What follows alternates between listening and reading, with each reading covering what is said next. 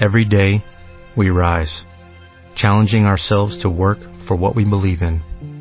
At U.S. Border Patrol, protecting our borders is more than a job, it's a calling. Agents answer the call, working together to keep our country and communities safe. If you are ready for a new mission, join U.S. Border Patrol and go beyond. Learn more at cbp.gov/careers.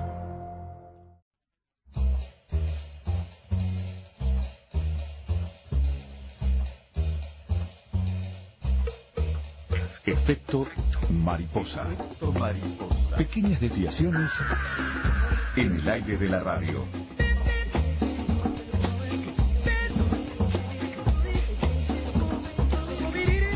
Buenas tardes, amigas y amigos de Efecto Mariposa. ¿Cómo están? Carolina Mola, quien les habla. Eh, Pablito Baute en cabina de controles y Gabriela Yudiche allí en producción. Eh, bueno, eh, estamos preparando programas para, para los próximos días. Estamos con el equipo un poco mermado, pero ustedes eso ya lo sabían. Así que estamos trabajando mucho con algunos de ustedes porque este, estuvimos intercambiando eh, datos en el Facebook sobre futuros títulos en los que estamos trabajando, así que muchas gracias a todos los que colaboraron. Y bueno, eh, como ustedes lo habían pedido, eh, vamos a emitir un programa que hiciéramos hace unas semanas y que algunos este, no pudieron escucharlo y lo pidieron, como siempre nosotros vamos anotando todo lo que ustedes este, desean volver a escuchar para en estas ocasiones poder darles el gusto. Eh, mañana vamos a tener una emisión eh, especial desde el Parlamento porque se va a emitir eh, la mm, interpelación al ministro de Economía Lorenzo. Así que nos vamos a reencontrar junto con Alberto Galo y quien les habla el próximo viernes, pasado mañana, para un nuevo título de Efecto Mariposa. Les mandamos un beso y espero que disfruten el programa.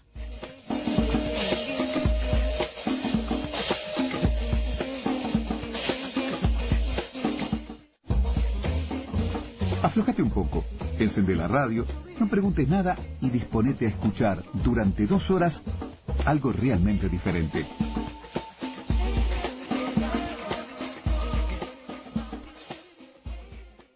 Título de hoy, libro. Volvemos a los libros. Un monstruo de mil cabezas. El título de una novela policial escrita por Laura Santulo, publicada en la colección Cosecha Roja de novelas policiales, leída y recomendada fervorosamente por Alberto Galo aquí Ah, en buenísima. izquierda. Es buenísima la novela, ¿eh? Este, la terminé anoche.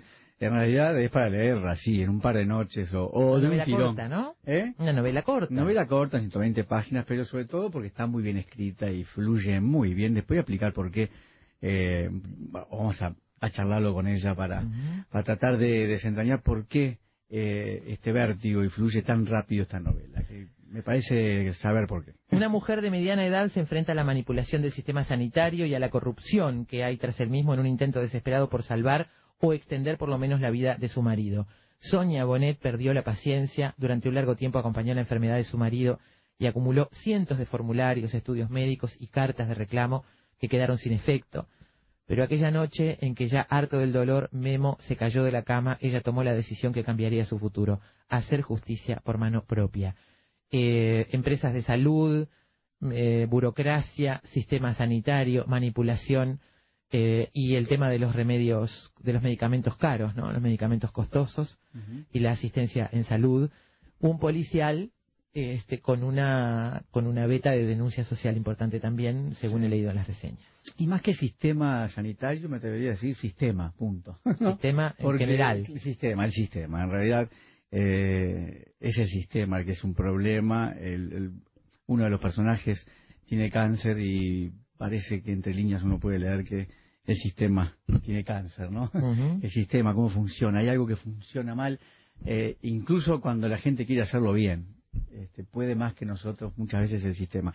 Esta novela se enmarca en el tipo de novela policial eh, que denuncia cuestiones sociales. Yo que sé, ahí tenemos un Stieg Larsson con aquellas tres novelas, este, Las mujeres que no aman a los hombres, bueno, las tres, que plantean varios temas sociales muy fuertes, como la violencia doméstica, la violencia sobre la mujer, Y yo creo que esta novela se enmarca en ese tipo de novela policial donde la denuncia social es muy potente, eh, más potente que la trama policial en realidad.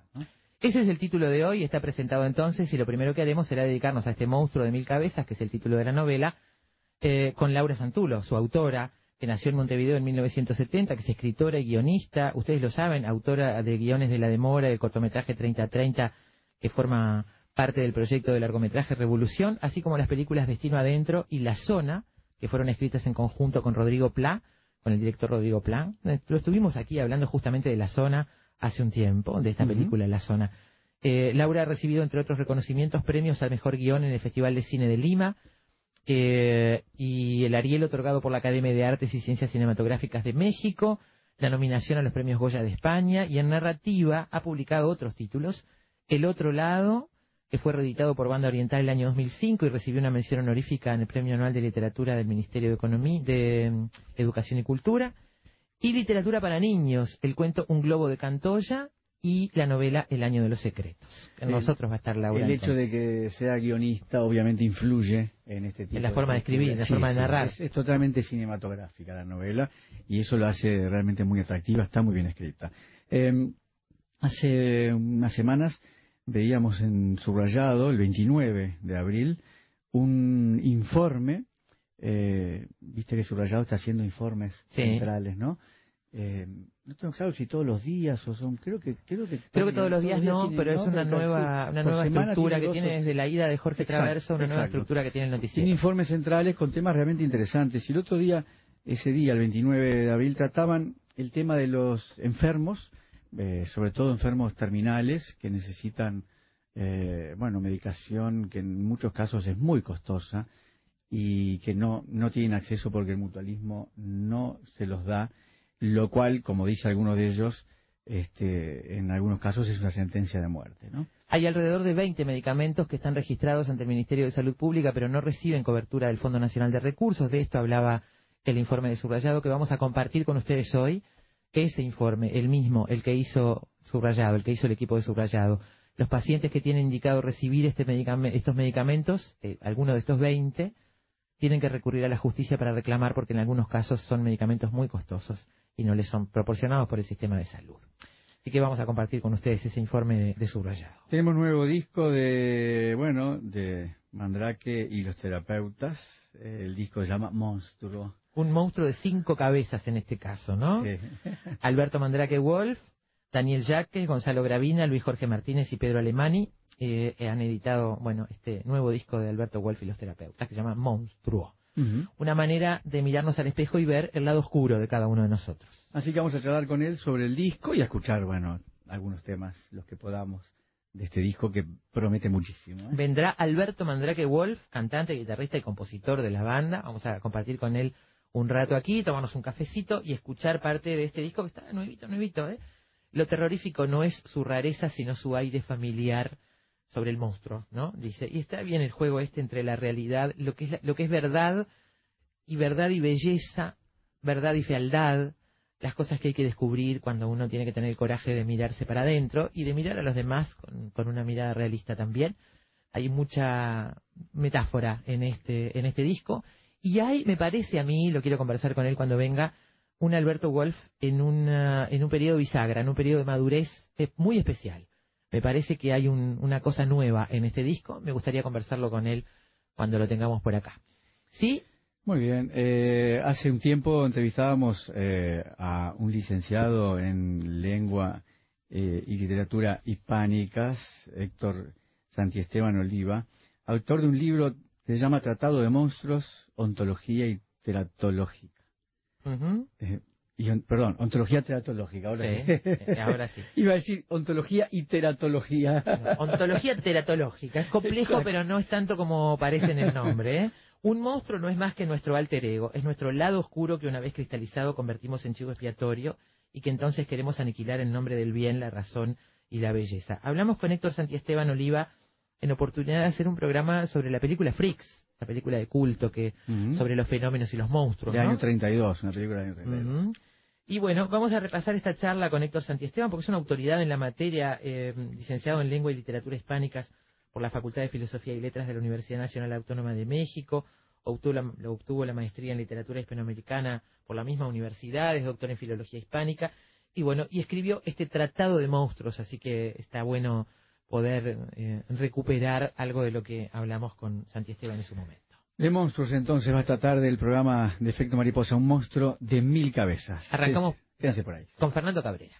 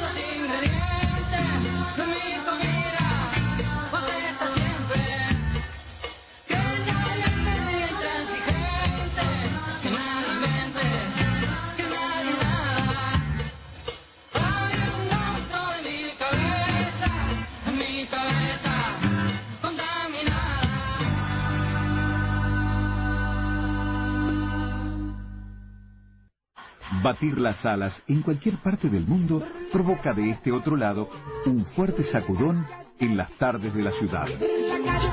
Efecto mariposa.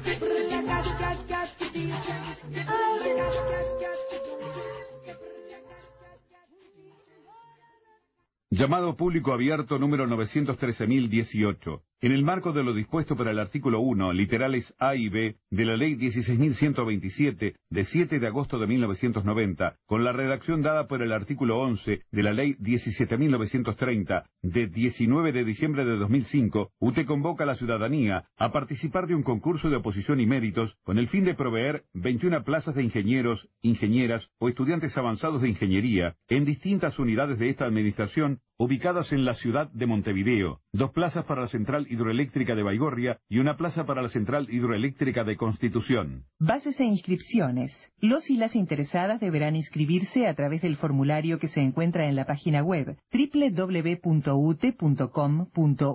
donde recibirán su número de inscripción al momento de enviar el formulario, desde la hora 9 del 31 de julio hasta la hora 16 del 20 de agosto de 2013. Gerencia de División Recursos Humanos Gerencia de Sector Relaciones Públicas.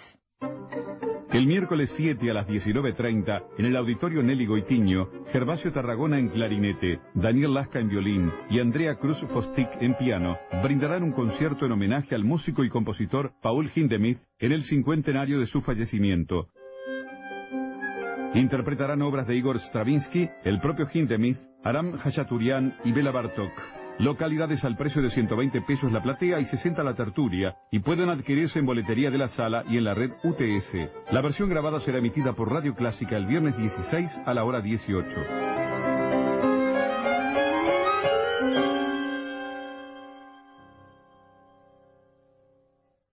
Llega TEDx Joven Montevideo, una edición especial de TED pensada para los jóvenes. Martes 27 de agosto, Auditorio Nacional del Sodre, doctora Adela Reta. Entrada gratuita. Inscribite para participar del sorteo por entradas del primero al 12 de agosto en tedxmontevideo.org. TEDx Joven Montevideo. Ideas inspiradoras y nuevas fórmulas. Somos Radio Uruguay, 1050 AM Montevideo, Uruguay, y sus repetidoras 103.9 FM en Colonia, 100.1 FM en Bella Unión, 98.7 FM en Artigas, 104.3 FM en Salto, 103.5 FM en Paysandú y 92.1 FM en Mercedes. Emisoras de Radiodifusión Nacional Sobre.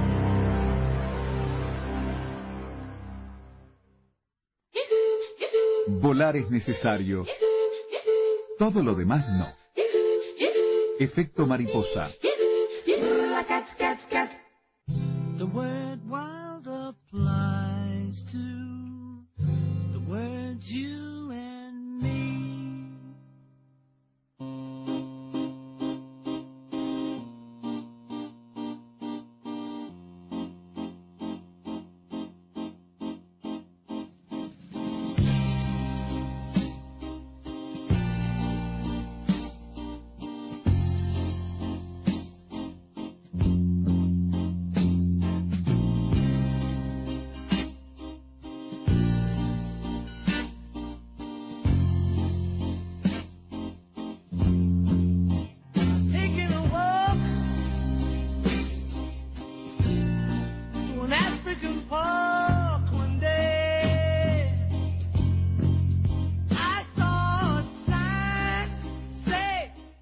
Tuvimos paciencia, puede preguntárselo a cualquiera que nos conozca. Y si esperamos todo ese tiempo, y si escribimos tantísimas cartas, y si hicimos cada cosa que nos dijeron, fue porque confiábamos ciegamente en que tarde o temprano el sentido común y la bondad nos asistirían. Pregunte. Cualquier conocido nuestro le va a decir lo mismo. Llevábamos meses aguardando por una esperanza, una palabra, una firma que cambiara la situación. No soñábamos con que una cura definitiva, eso no. En el padecimiento de Memo aquello era muy difícil, pero existía un procedimiento que podía darle la oportunidad de extender su tiempo en el mundo y mejorar su calidad de vida. Teníamos todo documentado, avalado por especialistas. La evidencia lógica nos daba la razón y sin embargo la autorización no llegaba.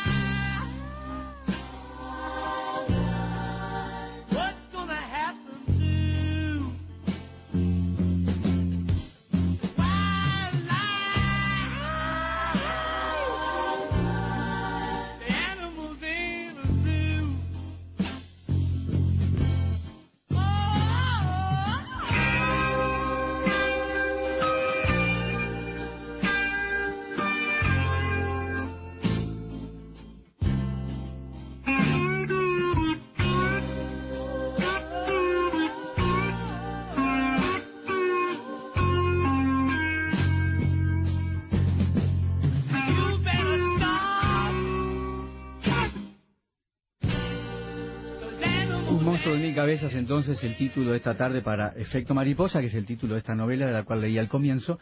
Leía este fragmento porque en realidad esa es la síntesis de lo que pasa en la novela. Un personaje llamado Memo que está muy enfermo, la esposa eh, que, bueno, decide en algún momento hacer algo por su propia cuenta, porque habría una, una cierta esperanza con una bueno, un, un, tratamiento que en realidad no ha sido, eh, claro, específico, pero que tampoco ha sido, después nos enteramos, no ha sido muy utilizado todavía. Eh, y que debe salir carísimo, Exactamente, por eso las dilaciones, las no respuestas, eh, Laura Santulo está con nosotros, es un placer recibirla nuevamente. Estuvimos hablando aquí con ella en oportunidad de, de, que el título fuera La Zona. Esta es esa película que nos impactó tanto, en la que por supuesto hizo el guion con su marido Rodrigo Pla. Y, hace poco además trabajamos la demora, en aquel momento vino el actor Carlos Valerino, este Vilarino, maravilloso. Este, y bueno, un placer recibirla de nuevo aquí en, en Efecto Mariposa, que es escritora, guionista, autora de guiones de La Demora y del cortometraje 3030, eh, y así como de las películas de Cierto Adentro y La Zona, que fueron escritas en conjunto con Rodrigo Pla. Y en narrativa eh, ha publicado otros títulos como El Otro Lado de la Fundación Rulfo 2004 y reeditado por Banda Oriental en 2005. Eh, y también para niños Un Globo de Cantoya y la novela El Año de los Secretos. Y ahora este monstruo de mil cabezas que decíamos al comienzo, este Alberto leyó y recomienda fervientemente. Yo todavía no la he leído, así que más bien voy a escuchar y a meterme muy poquito, lo menos posible. Laura, bienvenida, ¿eh? muchas, muchas gracias. Eh, está bueno verles la cara, ¿no? sí, claro. Está bárbara. Además, tener a los, a los realizadores aquí es fantástico, ¿no? Tanto de cine como de literatura, poder así mano a mano con ellos es bárbaro. Bueno, excelente novela, yo decíamos con Daina, totalmente cinematográfica. Eh, es una novela para leer, es corta, 118 páginas, y, es ese tipo de novelas que conviene leer de una sola vez, ¿no? Es decir, para empezar, pide la novela ser leída una sola vez, uno no puede dejarla, ¿no? Porque tiene un ritmo... Tiene un ritmo muy, muy, muy, muy vertiginoso, pero muy un vértigo muy asociado a lo cinematográfico, me, me, parece a mí, ¿no? Contanos un poquito. Sí, es que de hecho esta novela tiene como la particularidad que casi nació al mismo tiempo como proyecto cinematográfico, ¿no? Digamos que, que yo siempre digo como en broma que en casa reutilizamos todo, este, entonces si es novela después se hace cine, si ya era un guion lo transformamos en novela, no desperdiciamos nada. Y, y bueno, y en este caso, eh, digamos que el proceso de hacer el guion y la novela corrieron prácticamente en, en paralelo. Eh, yo había empezado como a hacer la novela, desarrollo una primera versión, ahí largo con el guion, termino el guion y al terminar el guion me doy cuenta de que hay algunas cosas, como el guion de cine es como el mundo de lo, de lo, ¿cómo te diré? De la concreción, ¿no? Como que en literatura uno tiene una cosa más que se puede volar, menos de la imagen concreta, y el cine tiene una concretud total. Eso me permitió que había algunas cosas que me di cuenta al hacerlo guion que no funcionaban también en la novela. Digamos que un proceso ayudó al otro y bueno, salieron prácticamente al mismo tiempo. Y es como muy claramente yo diría una novela muy cinematográfica porque incluso recorre secuencia por secuencia, es casi plano por plano de lo que se verá en cine. O sea que Alberto tenía razón cuando dice que estaba viendo la película cuando, cuando leía la novela. Porque avanza casi en tiempo real, además, la, la, película, iba a decir. La novela avanza casi en tiempo real, es decir, vamos a ir desentrañándola cómo está narrada, y eso me gustaría meterme un poco en esto de la narración múltiple y todo eso, pero eh, la novela son 24 horas, ¿no? Es decir, uno está leyendo algo que ocurre en un día y va avanzando, va pasando de un personaje a otro. Hay varios narradores que ya vamos a ver. Pero antes que estábamos hablando de cine, y yo decía, leía esta novela y cuando la terminé se me aparecieron en mi cabeza tres películas. Me parece que tiene algo de tres películas, por lo menos para mí. Una es Rashomon, sobre todo por la narración múltiple, ¿no? Allí hay varios personajes que cuentan su punto de vista sobre la historia. La otra que me recordó fue las invasiones bárbaras por el tema de la denuncia sobre un sistema de salud. ¿no? Y la otra fue John Q, que es eh, aquella película de Denzel Washington que tiene un niño que reclama un tratamiento para su hijo. reclama y decide hacer justicia por mano propia. Me, me, acordé de esas tres películas así como tres vertientes en las que se junta de alguna manera esta, ¿no? ¿Las viste esas? Eh, en realidad solo la primera. las de, sí y hace mucho tiempo, en realidad. De hecho, es todo un, todo un tema que estamos, este, más allá de que ya existe una primera versión de guion, es todo un tema que estamos como discutiendo con Rodrigo Plan, mi esposo, cómo va a ser llevada a la pantalla, porque en realidad eh, presenta como una serie de, de posibilidades justamente por esta narrativa múltiple, que en la novela es como muy clara en el sentido de que va cambiando eh, de punto de vista, es narrada como por todos los que van eh, topándose con esta mujer y a la vez existe el punto de vista de ella. Y bueno, y estamos como pensando cómo se ve eso, ¿no? Cómo, cómo realizarlo cinematográficamente, cómo es la subjetividad de los personajes narrada eh, en, imágenes, ¿no? En eso andamos. Ahora también tiene por ahí el, origen, eh, digamos, como temático, si se quiere, de la novela, tiene que ver con, con otra película, en este caso un documental que se llama La Corporación, es un documental canadiense, que eh, en gran medida hace como una crítica y hace como un análisis de cómo funcionan las propias corporaciones. Yo esa peli la vi hace mucho tiempo, que me gustó mucho, es un gran documental. Y me pasó, la sensación no es tanto lo temático a nivel anecdótico, sino la sensación de decir, qué brutal sería poder denunciar lo mismo que esta película hace con, eh, a nivel como de lo documental, ah, con una ficción. Yo sea, que sería como brutal poder eh, trasladarlo como a, una cosa ultra concreta y cómo hacer como esta denuncia de ahí por ejemplo dentro de ese documental hay un momento que entrevistan a, Chomsky y en un momento él habla este, de que las corporaciones no es un tema de que sean malas o sean buenas están estructuradas para eso dice como el tiburón. El tiburón no es malo ni es bueno está estructurado para devorar digamos es su naturaleza digamos. exacto. Laura eh, en cuanto ahí te inspiraste para digamos que tienen que ver como un arranque había algo así una anécdota parecida con la de Mora ¿Te habías inspirado en alguna noticia? Te lo eh, pregunto porque quiero, este, te digo concreta, toda, larga toda la pregunta. Eh, veo un parentesco en la denuncia y en los temas que te preocupan. Y también incluiría la zona quizás, pero me parece que estas son muy familiares. La demora, recordemos, el conflicto principal es que hay una familia encabezada por una mujer sola que no está eh, abarcada por el sistema, es decir, no es tan pobre como para que para tener derecho a que su padre pueda ser albergado por el Estado y cuidado por el Estado, pero tampoco tiene dinero para pagar un hogar privado. Y está en ese limbo donde nadie la atiende, digamos. Y me parece que hay como una preocupación por temas parecidos. Hay una preocupación por temas parecidos y diría yo que también eh, tienen como algunas eh, cosas donde se tocan estos personajes que acaban haciendo como un acto eh, no muy pensado y no muy racional en términos tanto muy distintos en, en, cuanto a la temática, lo que está ocurriendo, y sin embargo creo que sí hay como una especie como de impulso similar en esas dos mujeres, por otro lado ambas como en sus cuarentas, creo que hay algunas Hay ahí a como la- una constancia, con una, con una preocupación que parece ser, este, Sí, digamos, yo diría que hay, hay como varias cosas y de hecho la zona por ahí también se toca.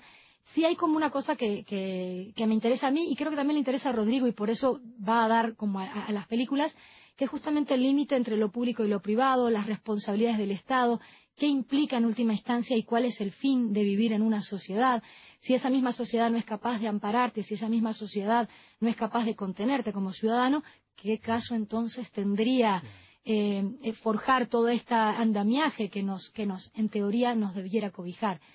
De alguna forma esas preguntas creo que sí están, y en, este, en el caso de esta novela, eh, muy claramente como planteadas. Aunque también siempre circulan como otras ideas, este, creo, adentro de las novelas. Hace poco la leyó otra persona, una- un amigo médico, eh, Ramiro Failache, y él eh, encontraba otras lecturas. Y yo digo que lo más maravilloso que te puede pasar es cuando la gente te devuelve como lecturas que ni tú sabías a ciencia cierta Claro, claro. que estaban, Mejor ¿no? todavía. ¿eh? Es como genial que, que en realidad sea tan ancha la, la novela o lo suficientemente ancha para abarcar otras lecturas. Vamos a cuidarnos mucho de no contar el final, eh, pero alguna cosita hay que contar para que sepa qué estamos, la, la gente que está escuchando, para que sepan de qué estamos hablando, ¿no?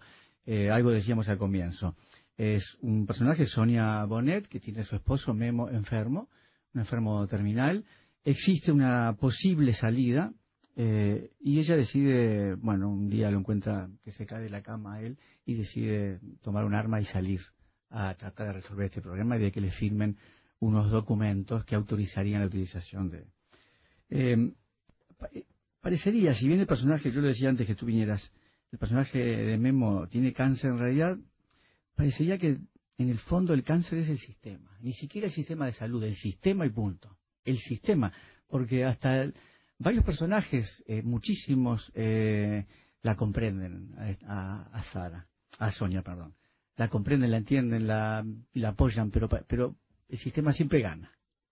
Claro, y el sistema justamente no tiene, es que yo lo que, que creo que está como ahí, o, o yo traté de que permeara, es esta idea justamente de lo amoral que, que ocurre en, en el sistema en términos de que no hay nadie que se haga cargo. ¿no? Yo creo que la película, la película, me pasa lo mismo que vos, la novela, ya te- ya hablaremos contigo sobre esta película, ¿no? el año que viene volvemos. Ojalá. Este, la novela tiene como mucho que ver, o yo quisiera que tenga que ver con el tema de la responsabilidad. De la responsabilidad en términos como de lo social. Yo creo que un- eso está súper personal, pero una cosa que yo siento como del mundo que nos rodea es que hay una inmensa falta de responsabilidad de todos y cada uno. Y de algún modo es porque nos amparamos en esta idea de que debiera haber algo también que nos encausara, que nos dijera lo que se hace y lo que no. Y en la vida cotidiana todos transgredimos, o todos somos capaces de pequeñas transgresiones que no debiéramos.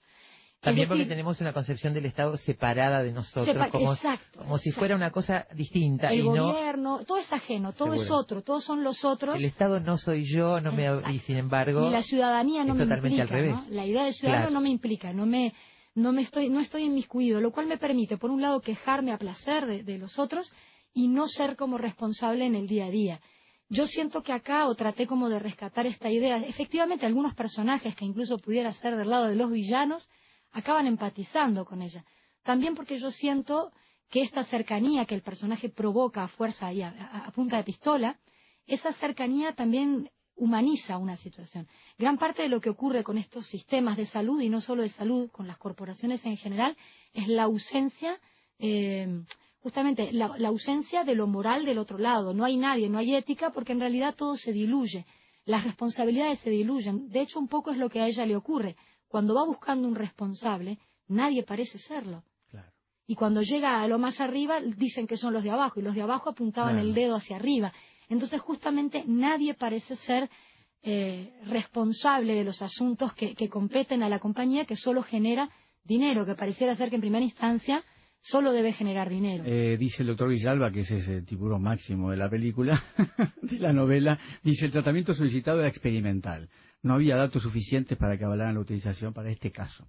Después más adelante se dice, debían encontrar los motivos para denegar los tratamientos costosos. Ese era su trabajo. Encontrar motivos para denegar tratamientos costosos. Y su esposa, que en algún momento siente una cier- cierta empatía con, con Sonia Bonet, dice esta frase que me parece impactante, ¿qué había sido de los que sufrieron para que nosotros fuéramos a París en primera clase? A mí también me gusta esa frase. ¿Qué pasó? La escribiste y dijiste, mirá, Rodrigo, mirá, Mirá qué mirá linda. qué lindo esto. Es siniestra esta frase. Te revuelve todo. Eh, decía, te que- quería un poco meterme con el punto de vista narrativo. Primero decía el, el- el tiburón mayor, el doctor Villalba, que tiene el trabajo este, ¿no? Claro. Este, La- esa, función adentro de la máquina, ¿no? Claro. Yo creo que está el tema este como de una máquina que funciona, una máquina que en realidad está lejos. Ella lo dice en un momento eh, cuando dice allí dice era un monstruo de mil cabezas y ningún cerebro. Ahí nadie estaba pensando ni en los pacientes, ni en su vida, ni en su muerte. Nadie estaba pensando en nada. La única cosa era que la máquina funcione para generar como más economía. Y ahí también lo que se dispara es, bueno, ¿de quién es entonces la responsabilidad? Yo diría que hay como una responsabilidad eh, social en la propia existencia de corporaciones de esa naturaleza, ¿no?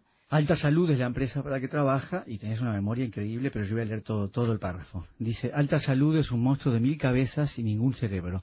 Allí dentro nadie está pensando en los pacientes, ni en su salud, ni en su vida, ni en su muerte. En realidad no están pensando en absoluto. Nadie me iba a escuchar porque allí dentro todos están sordos por el ruido de las miserables monedas que viven contando, desesperados como cerdos por las ganancias. Eh, ahí está el centro de la, De la cuestión. Sí, sí, de la, de la historia. ¿Cómo está narrada? Porque esto, yo decía, es vertiginosa, uno no puede parar de leerla. No existen demasiados ejemplos de narración múltiple, algunos que hemos hecho en efecto mariposa, La mujer justa, algunos eh, locales como Pepe Corvina, donde la narración múltiple es que cada personaje narra su punto de vista sobre la historia, ¿no? En este caso, la novela está dividida, podría uno decir, en tres grupos, algunos de una sola persona. Una es ella, la que narra, este personaje, Sonia Bonet, ella sola. Otro, lo decías tú, los otros, esos otros. Y ahí hay 20 narradores. Ahora voy después a mencionar algunos, porque los conté, los identifiqué, me, me- me gustó tomarme ese trabajo. Hay 20 narradores en ese grupo de los Ah, otros. pero múltiple mismo. Claro, por eso digo, por, eso con digo, por por eso hablo de la, de la cantidad. Y después finalmente el hijo, que también vamos a meternos con este personaje un poquito sin contar el final. Eh, esto a mí me parece muy interesante, ¿no? Eh, estos tres grupos, pero a su vez dentro de nosotros, esos 20 individuos que van contando a medida que la historia avanza minuto a minuto y que esta mujer se va topando con ellos, ¿no? Sí, a mí, eh, por un lado creo que tiene como una cosa como, como muy práctica, si se quiere, una decisión muy aterrizada como en lo real, y es, de alguna forma yo organizo la narrativa en términos de gente dando su testimonio. O sea, mentalmente cuando yo lo trabajo eh, y voy como avanzando en la trama y, y la decisión de que sea así, de que vaya pasando de una voz a otra, es porque en mi cabeza eso se organiza como las declaraciones frente a un juicio, son testimonios Exacto. lo cual me permite también que hablen con un, con un juez, magistrado, con un alguien que yo lo dejo abierto, incluso decidí omitir las propias preguntas o respuestas de, ese, de, esa, de esa voz que si bien no figura es la que los convoca a hablar. Este, las preguntas nunca se hacen, están solo las respuestas de estos personajes como si fuera casi la, la transcripción literal que fue grabada De en declaraciones algún, en un juicio. en algún O sea sitio. que por eso ahí me hizo acordar a Rayomón, que son los personajes mirando a la cámara, que es el juez, digamos. Exacto, cada uno, el- cada uno de los cinco personajes dando su versión de lo que pasó. Ah, claro, yo no la recordaba tan... Claro, Sí, pero- mirando a la cámara, que es el juez. dando Es- como es no- en alguna forma es como esa la, i- la idea como para organizar como los elementos y después bueno hay como una parte en que me me, me resulta también interesante como pensar eh, cómo la, la construcción de un, de un ser, de cualquiera de nosotros, pero también de un personaje, se hace a través de la mirada de los demás, ¿no? Cómo, cómo esta multiplicidad de personas ven otra Sonia Bonet y cómo lo que uno es también es de acuerdo a lo que los otros ven de uno. ¿no? Hay algunos que le tienen francamente pavor, como el, Claro. que, el del baño, ¿no? El que Claro, tiene como todo el el evento, como eh. el Sí. del vestuario en el club, y cómo cada uno ve distintas eh, mujeres en esa mujer, siendo que ella es la que es. Eh, me parecía como interesante tratar como de, eso, de meter el acelerador en ese sentido y tratar como de comprender y ponerme en el lugar de quienes se, las van, se la van encontrando. A la vez le daba, creo yo, una cosa como muy dinámica narrativamente hablando, como muy entretenida, porque va saltando también de cabeza en cabeza. Estas miradas, también algunos son más cínicos o algunos, hay como distintas eh, formas de ver el mundo que también lo hacen, como pienso yo, dinámico desde ese lugar, ¿no? Desde que hay muchos puntos de vista jugando al mismo tiempo como en la, en la novela. Esa es mi sensación. Eh, me hiciste acordar a una de las cínicas, que es este Lorena Morgan, que finalmente... Leslie Morgan, ¿Eh? sí, que es como la socia una del... Sí. claro, que finalmente la parece que la comprende, pero al mismo tiempo le dice a su asistente que vaya a vender sus acciones rápidamente porque porque Alta Salud se viene de abajo después de este de este relajo que se armó, ¿no? Donde hasta, bueno, la prensa, todo el mundo estaría enterado. Eh, lo cierto es que esta mujer en algún momento eh, emprende un camino, lógicamente, sin saber mucho para dónde va, sin saber qué va a pasar. Es una cosa más de instinto que de otra cosa, pero se, se va generando un camino que empieza a ser irreversible. Y ella en algún momento lo nota. Eh, dice, acababa de torcer para siempre mi camino y sentí una punzada de angustia al descubrirme reflejada dentro de sus ojos de un personaje que tenía enfrente. Me vi con el rostro desencajado de tensión nerviosa, horrible. Siempre he sido una buena persona, ¿entiende?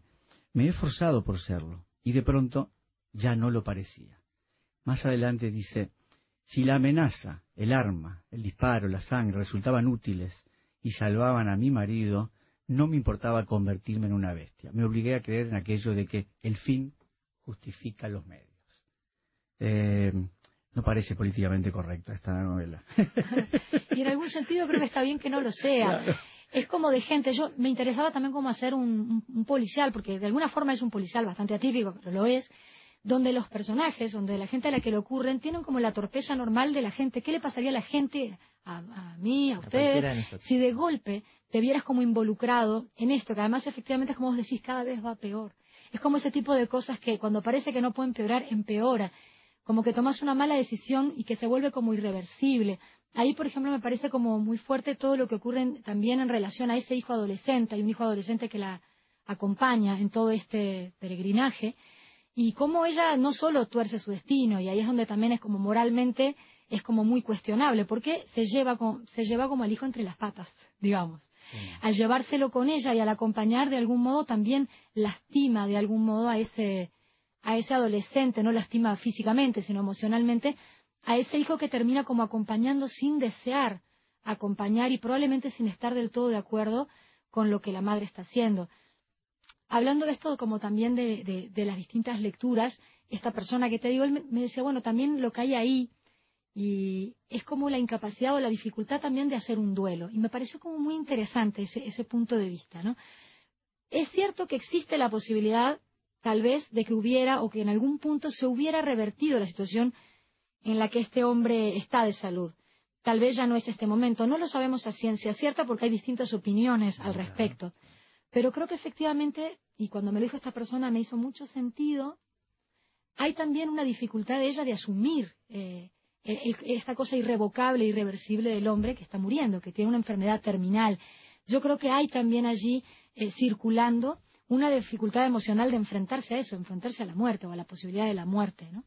Eh, que la hace o la impulsa a estos actos como desesperados, como una forma también como de resistencia frente a lo que se viene.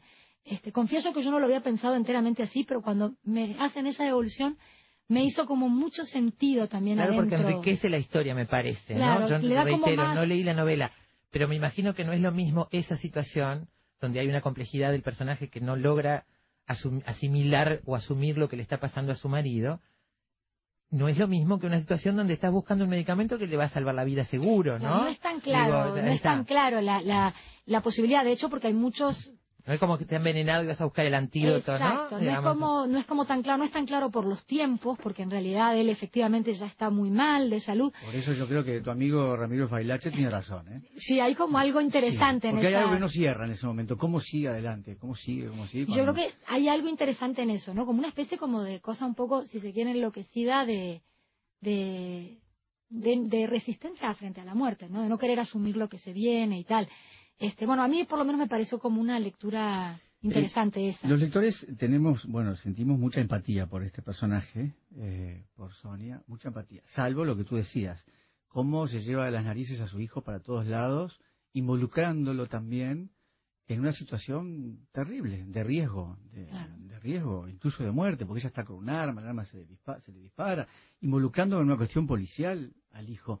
No le da opción al hijo de prácticamente de expresarse. Son los otros lo que, los que hablan del hijo.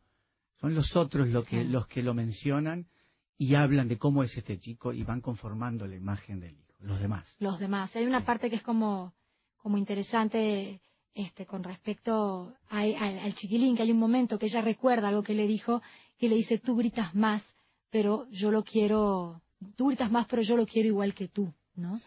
Que hay como, para mí es como muy emblemático de ese chiquilín, o sea, sí, ella es la que grita, ella es la que decide, ella es la que impone, pero fue, es como un parate, pero yo no lo quiero menos, no porque vos grites y porque vos impongas, lo querés más, ¿no? Claro, pero finalmente se le da un espacio al hijo y el hijo habla, el hijo Sí, que me parecía como interesante eso es bueno, eh, este, retomarlo al final, exacto, ¿no? Y como algo especial y como un momento como muy peculiar. Es, así como que el momento en el que él se separa de su mamá. Hasta ahora parece una entidad, una cosa, todos, los dos juntos, ¿no? Pero ahí él se separa y da su opinión sobre el asunto, ¿no? Eh, nada, felicitarte por esta novela. A mí me encantó, la recomiendo. Es de Editorial Estuario, está en todas las librerías. Este, Hacía tiempo no leía una novela uruguaya tan vertiginosa, tan rápida y con este sentido, además que me parece interesante, de crítica social sobre algo que vemos, ¿no?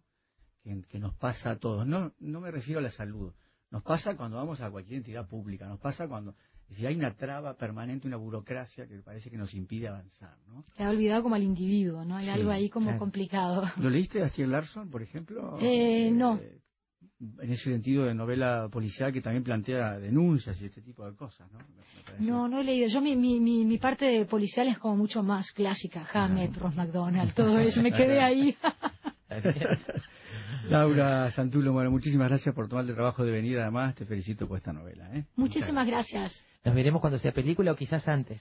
Quizás antes, pero bueno, esperemos que cuando sea este, película venir a presentarla al Uruguay. Ojalá que sí. Muchísimas gracias, Laura. Seguimos adelante. Un monstruo de mil cabezas, el título de hoy para Efecto Mariposa. Luego de la pausa, un informe que hace poquito vimos en subrayado a propósito de 20 medicamentos que están, eh, que no son cubiertos por el Fondo Nacional de Recursos y que por lo tanto la gente que tiene, que los necesita no puede acceder a ellos. Siempre sabremos cómo empieza, pero nunca cómo termina. Sorprendete con nosotros. Efecto mariposa. Juegos, tertulias, música, teatro, danza, artes visuales. La Dirección Nacional de Cultura del MEC presenta Boliches en Agosto en su séptima edición. Una excusa para encontrarnos y compartir. Actividades artísticas, juegos y más en bares y boliches de todo el país con entrada gratuita. Programación completa en cultura.mec.gov.uy. Invitan Emisora del Sur y Radio Uruguay. El Archivo Nacional de la Imagen informa que la función del sábado 10 de la película La Bella y la Bestia ha sido suspendida por razones ajenas a Cine Arte del Sodre. Este film será reprogramado y se divulgará oportunamente la fecha de su exhibición. Llamado a becas 2014 de la Fundación Chamangá. Todos los años, la Fundación Chamangá ofrece 30 becas a jóvenes vocacionales, hombres y mujeres, entre 18 y 30 años. Los mismos deberán aportar pruebas de su vocación, demostrar dificultad económica y o familiar para continuar sus estudios y ser ciudadanos uruguayos residentes en el país. Inscripciones abiertas hasta el 30 de agosto. Formularios disponibles en las oficinas de la juventud de cada departamento, oficinas del INJU, Centros MEC y en el sitio web www www.fundacionchamangá.org.ui. Por mayor información, comunicarse al 2 943 60 de lunes a viernes de 13 a 17 horas. Había una vez. Es la llave mágica que abre diferentes puertas Caminos a la lectura y el comentario de libros para niños y adolescentes. Desde 1997, el único espacio radial dedicado especialmente al mundo de la literatura infantil y juvenil. Todos los viernes, de 20 a 21 horas, con la conducción de la profesora Dinora López Soler. Somos Radio Uruguay, 1050 AM, Montevideo, Uruguay, y sus repetidoras 103.9 FM en Colonia, 100.1 FM en Bella Unión, 98.7 FM en Artigas, 104.3 FM en Salto, 103.5 FM en Paysandú y 92.1 FM en Mercedes. Emisoras de Radiodifusión Nacional.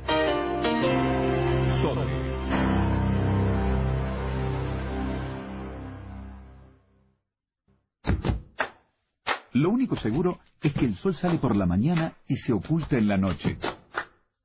Lo que sucede en el medio es culpa de efecto mariposa. El sistema de salud y el problema de los medicamentos costosos es el tema para este tramo de efecto mariposa. Alrededor de 20 medicamentos están registrados en el Ministerio de Salud Pública, pero no reciben cobertura del Fondo Nacional de Recursos. Los pacientes que tienen indicado recibirlos deben recurrir a la justicia para reclamar porque en algunos casos se trata de medicamentos muy caros. Vamos a compartir con ustedes un informe que fue emitido recientemente, el 29 de abril, eh, elaborado y emitido por el equipo de colegas de Subrayado. Así que gracias a Subrayado y aquí tenemos este informe. Mi nombre es Gabriela Rodríguez, soy hermana de Alison Rodríguez, paciente oncológica, fallecida el 15 de marzo del año 2012. Cáncer de colon con metástasis hepática fue la, el diagnóstico inicial. Bueno, primero mi hermana empieza un tratamiento con Avastin, y, responde favorablemente a ese tratamiento en principio. Eso se revierte. Después en un estudio a los siete meses le hacen un PET y el PET muestra que hay aumento en cantidad. que será bastante más grave. Y ahí se empiezan a dar las condiciones para usar cetuximab, que es eh, primero el estado general del paciente, ¿no? Me parece que eso es muy discrecional del médico. Yo lo sentí así. Yo sentí que de alguna manera a vos te toca y a vos no, según lo que a mí me parezca. Pero aparte de eso hay criterios objetivos, hay determinadas situaciones que se tienen que dar este, para, para acceder a la medicación. Y él nos dice de la existencia de esta medicación, nos dice que Uruguay no la da, que no la tienen, que no está incluida en los formularios y que la única forma de, de pronto tener acceso a la misma es a través de un recurso, de una acción de amparo. Iniciamos la acción de amparo este, y sale favorable. Y se le empieza a suministrar la medicación. Soy Lourdes Medici, tengo 26 años. Hace cuatro años que lucho contra el cáncer de colon y necesito el cetuximab para seguir viviendo. Sobre el final del 2009, diciembre, en pleno periodo de exámenes, dejé pasar un dolor en un costado. Cuando al fin, como un mes después, fui a, emergencia a consultar porque ya no podía más, me descubren que tenía este, un tumor en el intestino. Luego de dos largas sesiones de quimioterapia y de haber estado algún tiempo en remisión, el cáncer de Lourdes volvió con metástasis en el hígado y peritoneo. La medicación que estaba tomando dejó de hacer efecto y ahora necesita el cetuximab para mantener su calidad de vida.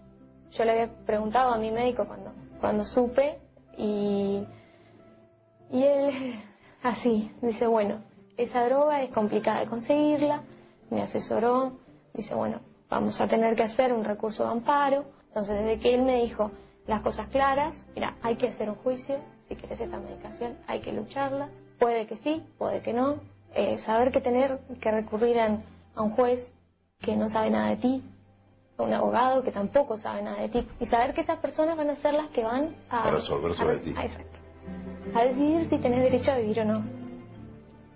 Es, es fuerte.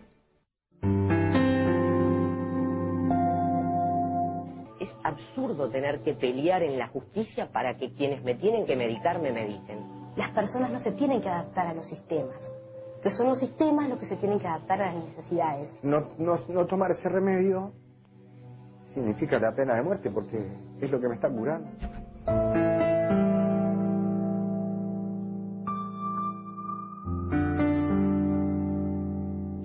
Doctor Alarico Rodríguez, co-director técnico del Fondo Nacional de Recursos. El formulario terapéutico de medicamentos es un listado de medicamentos donde están incluidos todos los medicamentos que el Estado, el país, se compromete a reembolsar. Soy Florencia Cornú, eh, abogada de pacientes que utilizan la acción de amparo como forma de acceder a los medicamentos que necesitan para tratar sus enfermedades.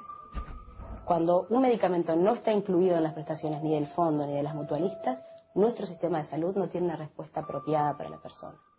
Y es por eso que las personas han debido recurrir al amparo, un mecanismo judicial de protección de los derechos constitucionales de las personas.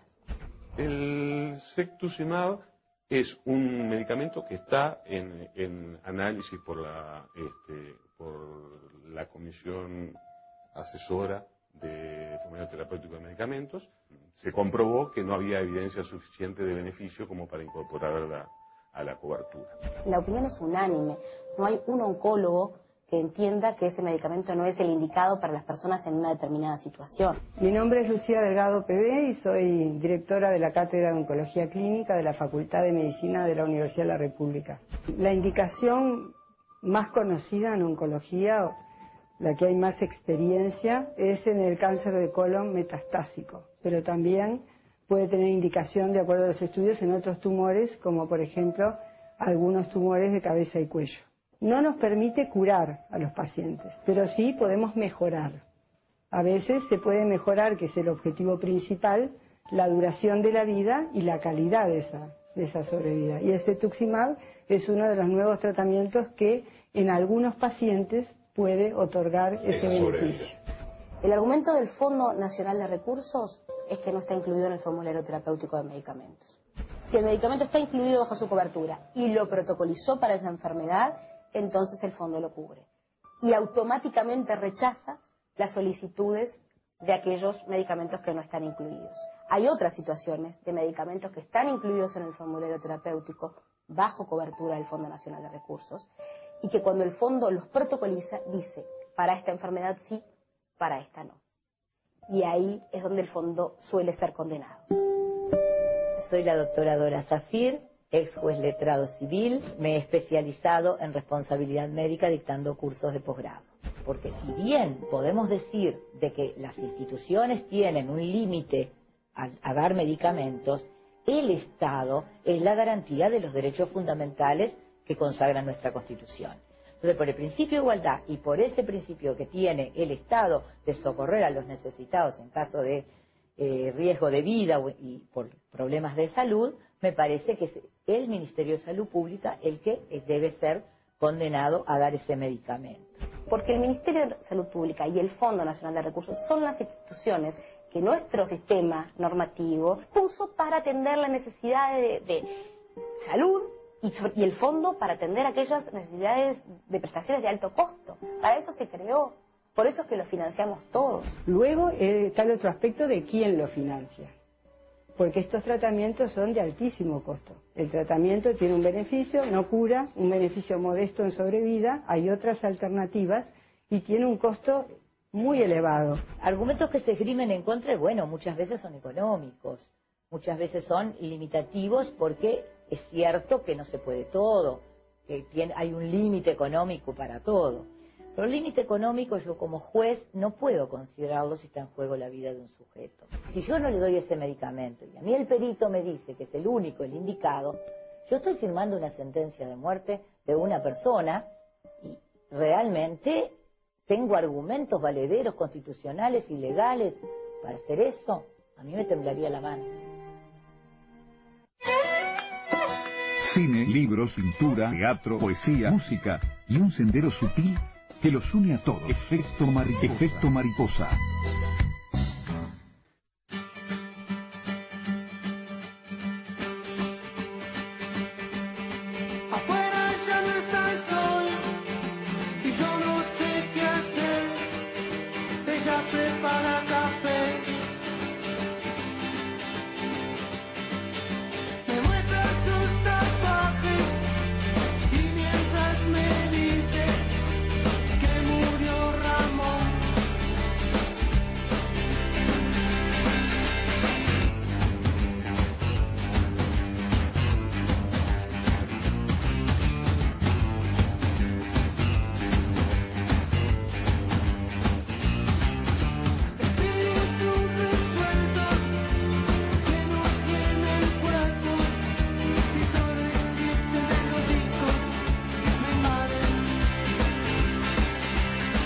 Estamos escuchando a Alberto Wolf y los terapeutas del disco Monstruo. La canción se llama Escolopendra.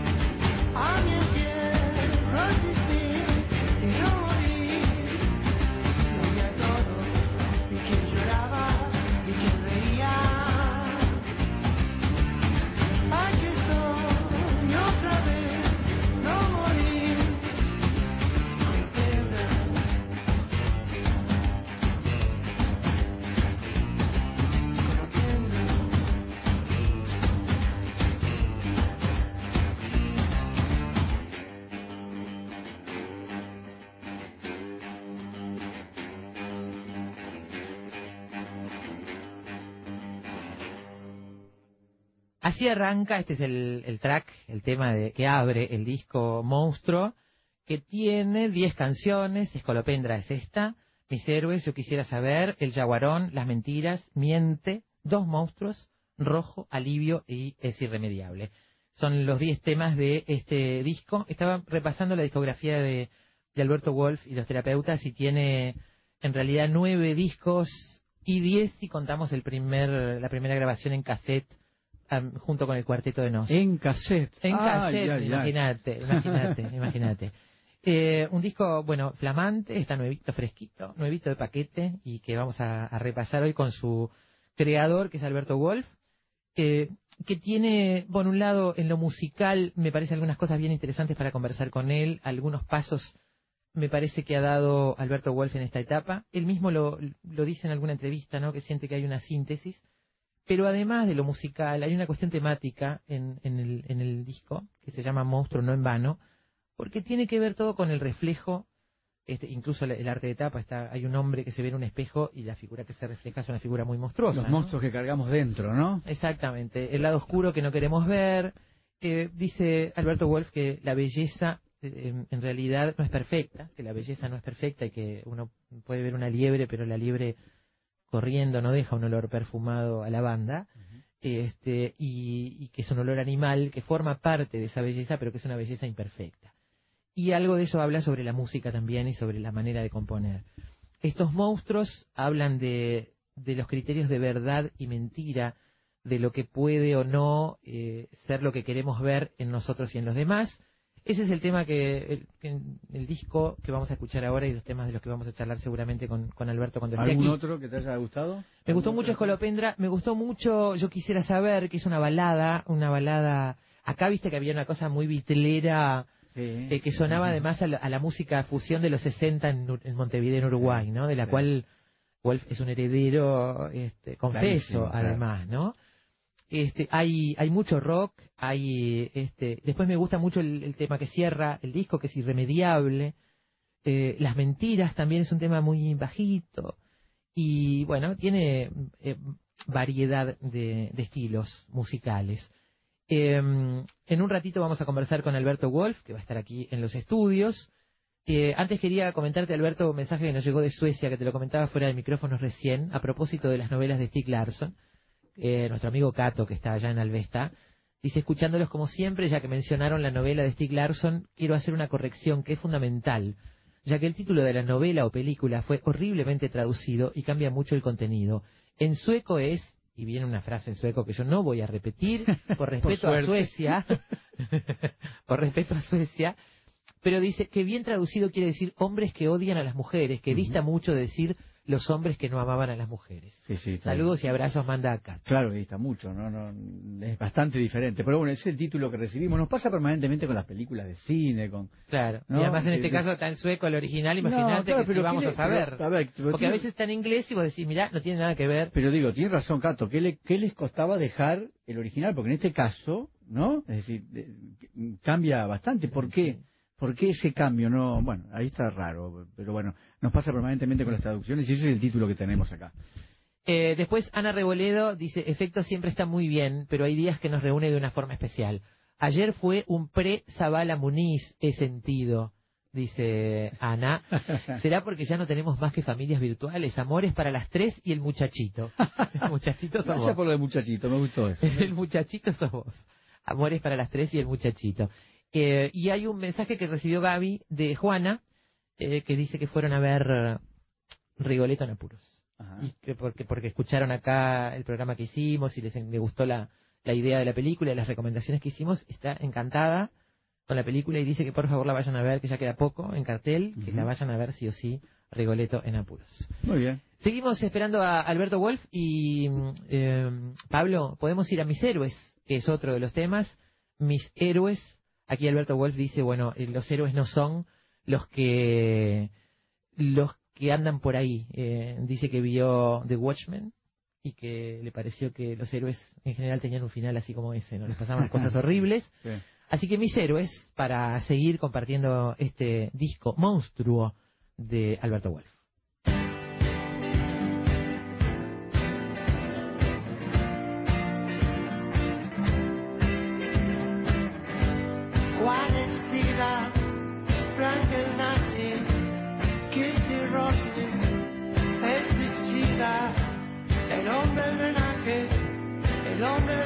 casa el flaco pucho. Chévere, chévere.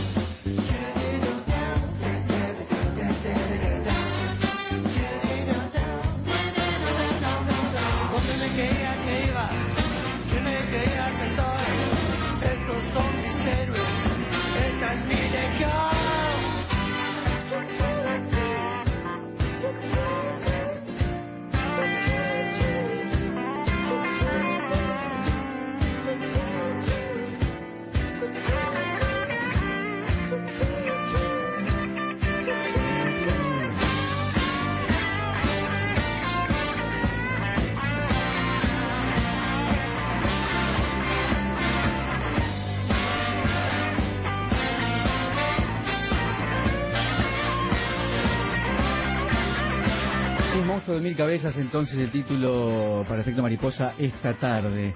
Eh, ya anunciábamos a, a Mandrake Wolf, lo tenemos acá. Déjame leer algo antes. Lo terrorífico del monstruo no es su rareza, sino su aire familiar. Dice allí en el, en el arte, este, refiriéndose a Siri Husband, esta escritora, bueno, la esposa de Paul Oster. Eh, y, y esto tal vez ejemplifique o subraye lo que es el concepto de este disco, ¿no? Sí, me- muy probablemente. Vamos a cotejarlo con él, yo creo que sí, pero vamos a, cote- a cotejarlo con el propio Alberto Wolf. ¿Cómo le va, Mandrake? Bueno, un placer estar con ustedes, perdón la llegada tarde, pero bueno. Ah, mientras, mientras tanto escuchábamos tu disco, o sea que... Bueno, Lo hizo adrede. Adrede, como dicen las abuelas. Bueno, decía el 60 ese que me tomé. El 60 venía medio carreta, está bien.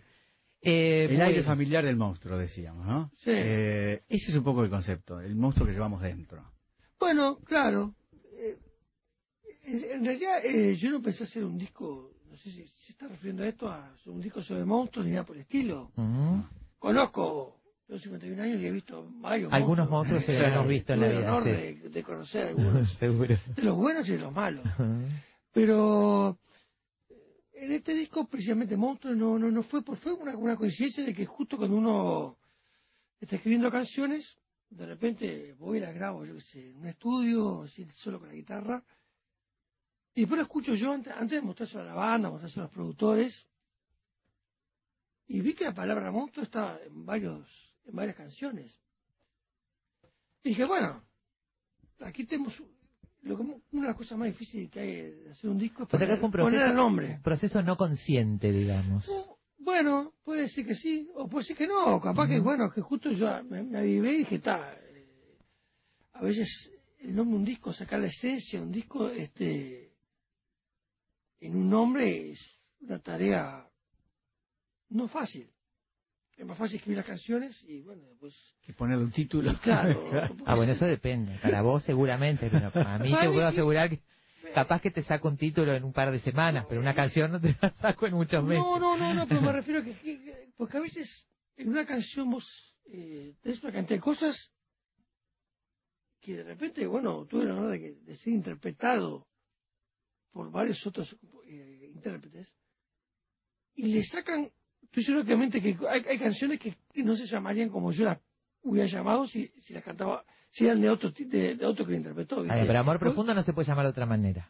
bueno, está, porque reitera muchas veces la palabra esa, porque dice, eh, porque empieza con ese, con ese concepto, pero no, no me refería a esa canción, me refería a otras, por ejemplo, viste que, que a veces eh, o- el intérprete le, le encuentra otra vuelta, ¿no? ¿Te- te- te- ¿Descubrís cosas nuevas en esas interpretaciones de tus músicas? Cosas, mm, colores nuevos o, o una, la canción te parece diferente o te parece un redescubrimiento diferente cuando la escuchás por otros? Porque hay muchos que han hecho versiones de tus canciones. Sí, sí, me ha pasado, y me pasa también cuando, cuando las canto yo, este, eh, reiteradamente en público, que yo me encargo de- precisamente de, de no cantar nunca igual.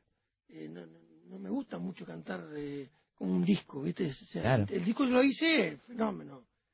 Se saca un, un promedio, digamos, de, de- bueno, de varias versiones que puedes hacer. Y después cuando estás en vivo es otra cosa. Claro, El en vivo es una comunicación mucho más este claro, y eso cambia la interpretación. directa, ¿no? espontánea Claro. y mucho más que, pa- que, que- que- pa- pasa mucho donde, donde estés y como estés. Y, y- y- y la gente te cambia el recital. Puede Claro. Y claro, pues para una interacción. ¿Cómo salió este disco? ¿Cómo salió desde el punto de vista del trabajo? ¿Cómo fue saliendo? ¿Cómo trabajaste? El disco este fue bien premeditado. Fue un disco... ¿Qué es eso? ¿Qué, qué- qué No, me refiero a que no había ninguna especie de, de- de- de- A veces uno cuando tiene un disco lo quiere grabar así en el toque, ¿viste? Lo quiere hacer este... Este disco no, no hubo este, esa- ese tipo... Porque justo yo tengo el material ya compuesto en 2010. En 2010 eran los 25 años de los terapeutas. Y todo el mundo me inflaba, hay que hacer un festejo grande, hay que... Bueno, hicimos, bueno, hicimos al final un solís, salió un DVD, bueno... Y todos esos este, auto-homenajes que nos hicimos nosotros, este, llevaron un tiempo, había que prepararlo, había que invitar gente, había que... eh, eh, Esto es una cosa, hacer un DVD es más difícil que hacer un CD. eh, Claro. es, una tarea complicada. Y yo tenía en la gatera las 10 canciones de... nueve canciones de, de Monstruo, ya sí, ya tenía el nombre, tenía todo, ¿viste? Entonces yo se lo di a, a Daniel Jaques, y a Guillermo Berta, que son los productores, muchachos, vayan masticándolo, este, una vez que terminemos todo esto de los festejos, te empezamos a laburar. Cuando decís se los di, ¿qué es lo que les das? ¿Audio? No, no, le doy, eh, le doy un CD con 10 can- con las nueve canciones, después Interpretadas por vos en guitarra. y yo solo la viola. Bien.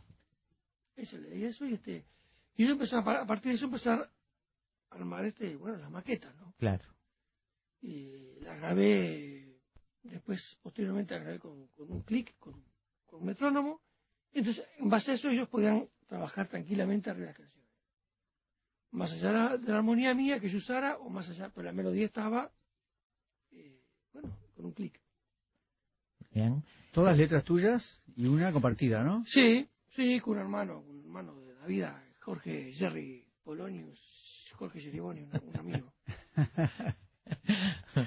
Eh, eh, Mandrake, es tu disco número 9, en realidad disco de, de Alberto Wolf y los terapeutas, y 10 si contamos un cassette eh, original allá a comienzos de la carrera con, con el cuarteto, Sí, ¿no? creo que sí. Yo no, la verdad que lo tengo porque también hay una, una, una, una- hay una ensala, hay una, Hay, claro, hay, este, una recopilación, recopilaciones. no sé, bueno, Pero, no- este, trabajos así originales, Sí, digamos que sí. por lo que yo vi, menos, repasando la información, es el número 9. Eh, no importa, número 9, número 10, me refiero. ¿Vos sentís que es un disco bisagra? Porque te escuchaba hablar de la presentación en el Solís y he leído algunas entrevistas que diste sobre este disco y lo vinculás con eso, como en el sentido de hablar de una síntesis de lo que había pasado en estos 25 años. Yo que no sé nada de música, me escucho el disco y siento como que hay una un proceso de, de acá para adelante, un lanzamiento a una madurez diferente, a una cosa diferente. Maduraste, Mandrake. Maduraste a los 51 años, ¿viste? Bueno. Al fin, al fin. No sé, no sé si madurez es la palabra, ojo, ¿eh? No, Me parece que, que hay sí, como que te das cuenta. encontraste un Wolf. Mira lo que te estoy hablando, mira lo, mira lo que es la, la- la- lo que es la biología, lo que es. No me tomes el que- pelo. La primera vez que me molestó una muela de juicio fue hace tres meses. ¿Vos viste? O sea, o sea que, O sea, que está bien lo de madurar, ¿no? O sea, o sea que Está bien lo de madurar. hay algo extraño ¿eh? Claro, proceso. claro. O voy a ser muy longevo o soy medio tarado. No, seguro. Una de dos hay. Seguro. No, pero me refería, me refería como que estás parado en un lugar, no sé, me parece un lugar distinto, como que encontraste un lugar que te queda como mm, más como anillo al dedo. Bueno, digamos que, que- que también eh, pasaron muchos años y uno aprendió muchas cosas. Es- es- eso es una cosa que es obvia.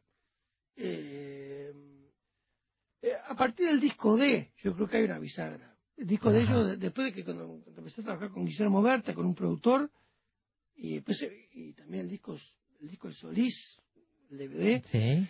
y este disco mismo, yo me doy cuenta que a partir de ahí yo nunca más voy a trabajar sin un productor. Si, te, si querés decir eso que es una bisagra, puede ser. Un productor artístico para mí era lo que nos faltaba a mi banda, a los terapeutas, ¿no? Y con este muchacho, eh, muchacho 20 años más joven que yo, nos cambió el sonido, nos cambió la idea de lo que es un estudio, lo que es grabar un disco. Y bueno, sí, ahí te puedo decir que es un disco bisagra. ¿Qué es un estudio? ¿Qué es grabar un disco? Un estudio, un grabado, un disco. no, porque o para ver un poco qué idea tenían antes y qué fue lo que apareció con este hombre. No, eh, el estudio siempre fue una sensación como que, a ver, imagínate que vos pudieras sacarte el cerebro y dejarlo, o sea, te lo sacás de la cabeza y lo dejás en un lugar que es todo, es ponerle, digamos, este estudio de, de- de- de radio y él se impregna de todo lo que hay ahí. Eh, ya va, va más, a- más allá de mi cuerpo, va- eh, el estudio es, es ilimitado la- las posibilidades que tiene eh, a nivel sónico y a nivel este eh, las posibilidades las herramientas que hay es- es- son ilimitadas y cada vez más Claro. cada vez son más cada vez la tecnología ya no te queda un estudio ya en una casa pues grabar un disco que puede estar irradiado en la Broadway la BBC yo que cualquier Claro. lado, ¿viste? Claro. También eso tiene que ver con, con algo que también leí por ahí que, que habías declarado con respecto a este disco, que es por primera vez no nos ocupamos, no, no nos preocupamos de cómo la íbamos a tocar, to- cómo íbamos a tocar cada canción en vivo.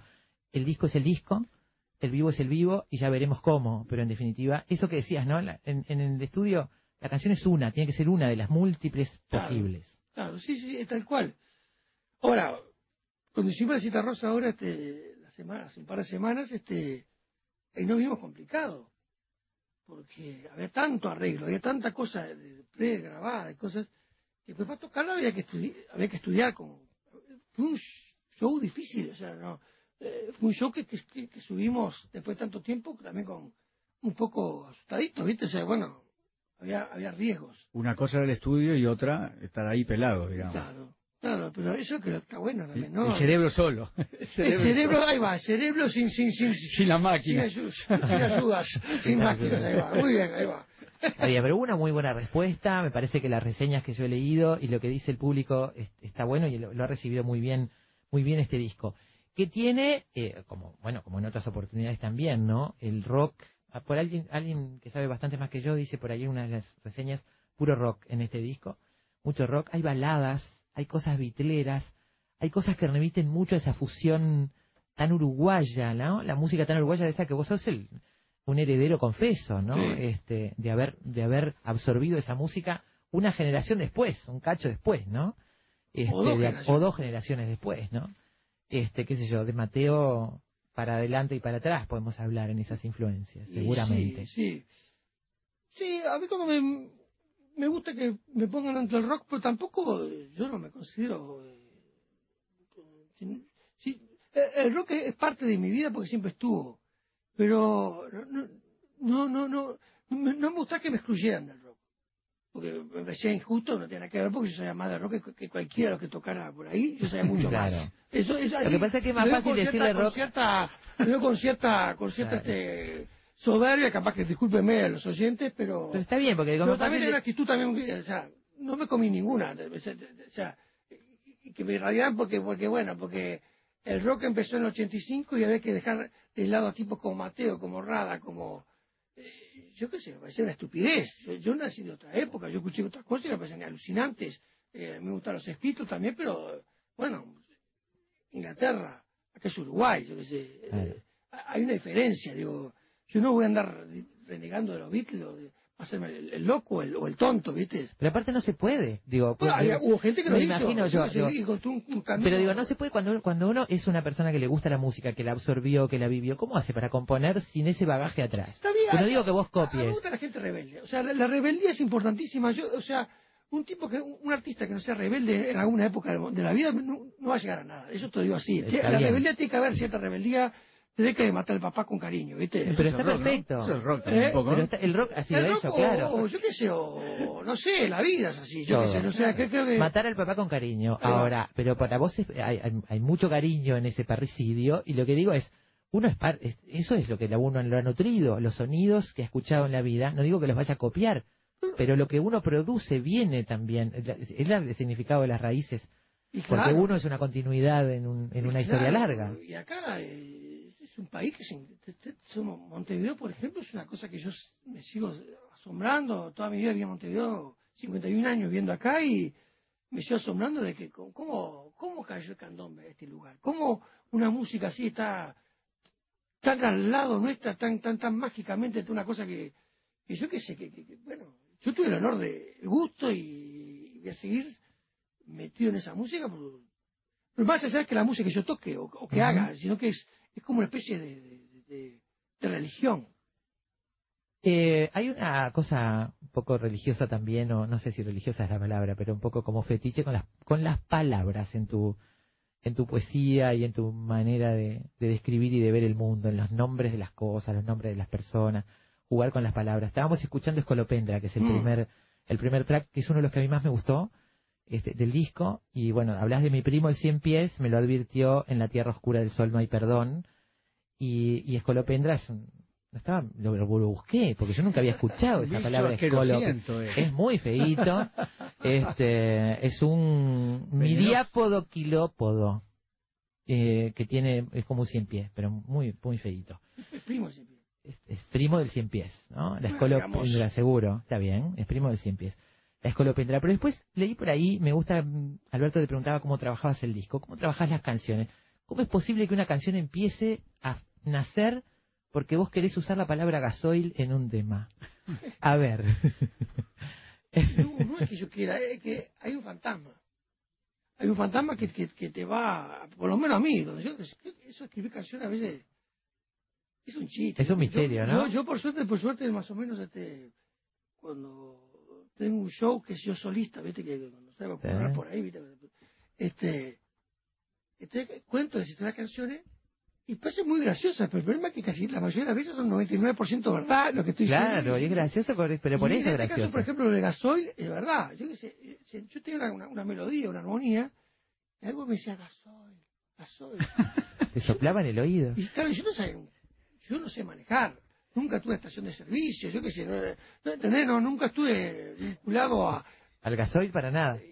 Y ya me salió un speech, porque también fui a... Vi, pe- y esto es verdad, Petróleo Sangriento, esa película de... Sí, de, sí, de, de, Lewis, sí. y no entendí nada, y una violencia brutal, no, no tiene nada que... con- ¿Entendés? Con tu canción. Ah, con tu un amigo mío, una- este Jerry, que entra a contar la historia de, de, amigos que hicieron una tranza de porra por, por, por Yaguarón y, y me entra a cagar de risa. Y no, porque veníamos en una mearia gasoil. Yo lo único que cambié fue la combi, mucha mala combi que mearia y me, me, me rimaba mejor. Y, y después fue tal, agarré el tema tal cual me contó mi amigo. La historia es maravillosa. Estaban esperando, había un partido de Peñarol y estaban esperando el gol de Peñarol para que los albaneros festejaran y pasar tranquilos. Tal cual, o sea, eh, eh, es tan buena la, la realidad es mejor que la canción, ¿viste? O sea, la realidad la gente esa que me hizo eso era... Y bueno, justo aquel... me- Y después yo me enteré lo que es el jaguarón. El jaguarón también me- me- es un bicho, es un- una mitología guaraní, que es mitad bagre, así como enorme, de 30 metros, un Mirá. bicho con cabeza de tigre. Y parece que era... era cuando iba la doncella guaraní al agua, al arroyo, le hacía cualquier cosa, ¿viste? Entonces metí todo. Peñarol, guaraní, marihuana, metí toda la... Es una, es una road movie. Lo de Es una road movie, Lo de. Peñarol por el monstruo, está bien. Y bueno, eh, No, Lo- to- lo- no lo decimos toquemos de- ciertos Vaina, valses Yo lo decimos despectivamente. eso. de resentidos que estamos, nada no quiero hablar más. mal ni bien de nadie, porque yo eh, no vine acá a hablar de... de fútbol. Está He muy hablado bien. de fútbol, Haces en muy, mira, fútbol, muy bien. Pero soy un tipo que también puedo, cuando, cuando la- me gusta ver el fútbol más allá de mi cuadro, que es Peñarol, pero cuando el otro cuadro juega Mirá mal, cómo lo dice de- con Cuando orgullo. juegan bien también respeto, ¿eh? Está bien, me parece muy bien. Si, si compraron Cotolengo no es con el problema nuestro. no te aguantaste. No te aguantaste. No se aguantó. No se aguantó. Y bueno, pero ¿qué va a hacer? Me parece que eso lo piensan también los, los de No tricolores, nada ¿no? no Los tricolores, ¿no? En fin, en fin, ¿qué vamos a hacer? Pero bueno, ya, ya nos veremos por ahí, en esas canchas de la vida. Sí, esto, Bueno. una vez se gana, se pierde. Wolf, eh, No, no, sí. no quiero preguntar, hacer una, una maldad. Eh, ¿Qué tema elegís? ¿Se puede elegir un, un tema de un disco? Eh, uno que con el que te sientas mejor, con el que te sientas más cómodo. No quiero decir el que te guste más, pero el que te sientas más cómodo, el que, no sé, de No. alguna forma la letra con la música cierra mejor. Si tuvieras que mostrarle un tema a alguien y decirle, Claro, mira, esto es lo que hice, exacto. este es este disco, este es lo que estoy, estoy haciendo. Mira, eh, eso, es, eso es, por ejemplo, lo que se encarga Bizarro de de sacar Sí. un, un, este, ¿cómo se llama? El, el adelanto, el tema. corte, el corte de difusión. difusión. Yo me encanta que se encargue otro, ¿viste? Porque yo siempre le erro, ¿viste? Yo, por ejemplo, lo estamos haciendo, este, bueno, dijeron mis héroes ellos, ¿no? Fenómeno, es el tema que tiene más fuerza. No ahí vale, no vale porque ya comercial. escuchamos. ¿Eh? No vale. hay, hay una cuestión comercial, no, perdón, De, sí, de, pero de, me- de- pero me refiero, de pero- captar la atención de la Bueno, gente. mira, yo te toqué la cita rosa, ¿no? Las dos veces. El tema, me, me llama un día para hacerme un video que capaz que me dice, quiero hacer, es irremediable, que es una cancioncita, el último tema que yo solo con la guitarrita. Me encantó. Bueno, entonces, yo dije, no, loco, eso, eh, eso es este, eso no es este, es- no, es, no es radiable, además, ¿Cómo no? bueno, bueno, bueno, pero está. Eh, Y resulta que, bueno, lo toco en la cita rosa. Yo, para mí, siempre fue un tema que nunca lo toqué. La gente, como, está, está. Le dije al tipo que no quería hacer un video de eso porque me parecía horrible, ¿viste? Un tema solo con la guitarra, según una banda. Resulta que la cita rosa lo toco y la gente no para de aplaudir las dos veces que la toqué, ¿viste? O sea, digo, y la, ¿entendés? Como yo no, no, no entiendo muy bien a veces eh, lo que yo, la sintonía de la gente con lo que yo pienso. Yo no te podría sacar, no podría ser un directivo de, De una discográfica. Porque, yo qué sé, me gusta una cosa que capaz que no le gusta a la gente. ¿Y cuál hubieras elegido vos como corte? Y a mí me gustaba Escolopendra, por ejemplo. Escolopendra. Ya la escuchamos y mis héroes también. Así que ahora yo te propongo que te dejes aplaudir un poco por los oyentes de, de Efecto Mariposa. Vamos a escuchar Es, es Irremediable. Buenísimo.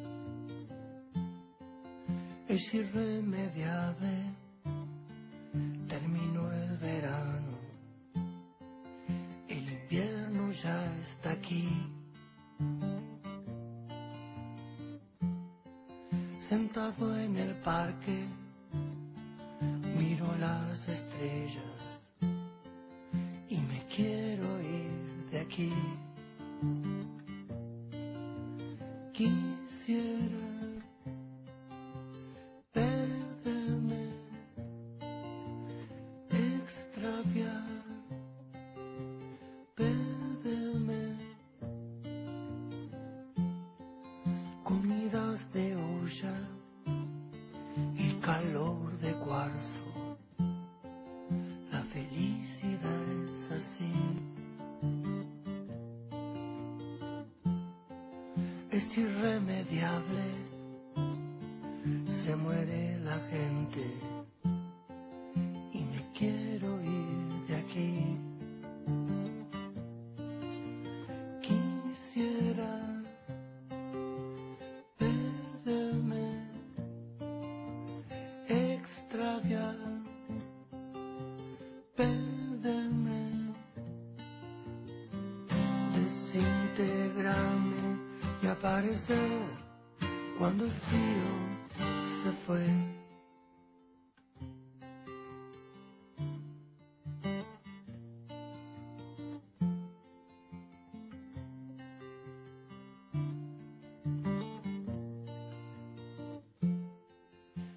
irremediable.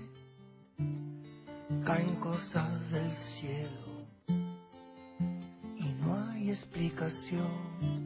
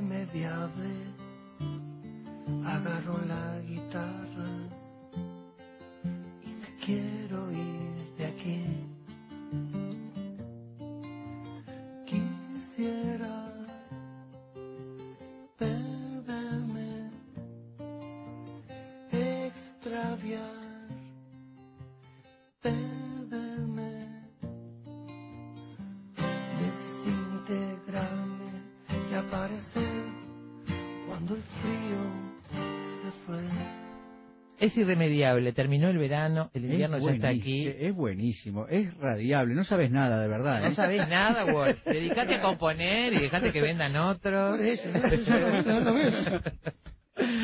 Es muy linda la canción. Bueno, qué lindo que haya gustado. Está, eh, está bueno. ¿no?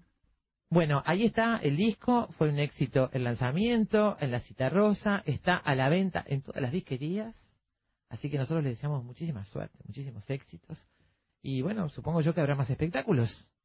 ¿Tienes bueno, fecha? sí, sí, el sábado, bueno, yo la ahora salgo con la guitarrita, salgo A buscar un tablado. por los caminos de la patria. El sábado estoy en, en Castillo, por ejemplo. tocando. Mirá. Toco con una banda local de allá que se llama El Ser Cósmico. Me encanta porque tú viste cayó una bomba, cayó algo, eh, viste como es acá, Sí, sí, cosas del cielo, cayó en Castillo, viste. En Castillo Yo cayó y ahí El Ser Cósmico. Soy como el los, artículos, este, los expedientes X, viste, que van a buscar el... y bueno, yo, todas esas cosas raras me encantan y voy para ahí va. Show con una banda que se llama El Ser Cósmico, me encantó. Bueno, Bueno. mucha suerte, que salga todo bien. Muchas gracias por tomarte el trabajo además de venir acá. a No, un placer, la verdad que este, un placer. Este, Gustazo, sí. siempre. Gustazo, muchas gracias. Amigos, la pausa y ya volvemos. Volar es necesario. Todo lo demás no. Efecto mariposa. Llamado público abierto número 913.020. En el marco de lo dispuesto por el artículo 1, literales A y B, de la Ley 16.127, de 7 de agosto de 1990, con la redacción dada por el artículo 11 de la Ley 17.930, de 19 de diciembre de 2005, UTE convoca a la ciudadanía a participar de un concurso de oposición y méritos con el fin de proveer 14 plazas de agentes comerciales para distintas unidades de esta administración en las siguientes localidades. Paysandú, dos plazas, y una en cada una de las siguientes. Tacuarembó, Piriápolis, Punta del Este, La Paloma, Minas, 33, Carmelo, Atlántida, Tala, Salinas, Sauce y Maldonado. Bases e inscripciones. Los y las interesadas deberán inscribirse a través del formulario que se encuentra en la página web www.ute.com.ui, donde recibirán su número de inscripción al momento de enviar el formulario, desde la hora 9 del 31 de julio hasta la hora 16 del 20 de agosto de 2013. Gerencia de División Recursos Humanos, Gerencia de Sector Relaciones Públicas. Mónica Navarro, soy músico, adoro el tango y el tango me enseñó la diferencia que hay entre cantar y convertirte en un cantante que ama desarrollar una historia. Por eso te invito el 5 y 6 de octubre a que festejemos juntos el Día del Patrimonio. Radio Uruguay te acompaña también en la madrugada.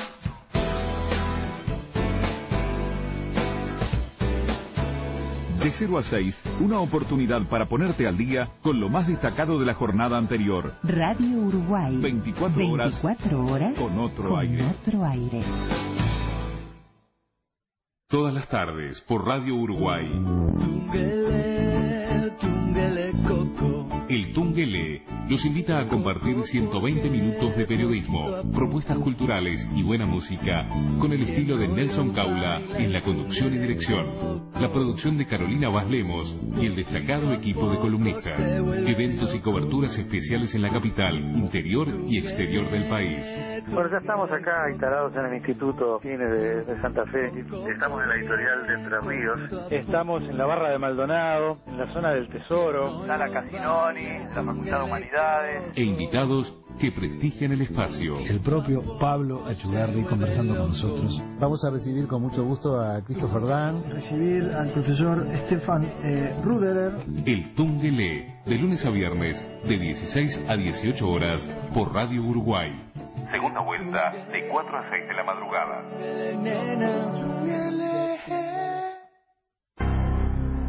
Somos Radio Uruguay, 1050 AM, Montevideo, Uruguay, y sus repetidoras 103.9 FM en Colonia, 100.1 FM en Bella Unión, 98.7 FM en Artigas, 104.3 FM en Salto, 103.5 FM en Paysandú y 92.1 FM en Mercedes. Emisoras de Radiodifusión Nacional.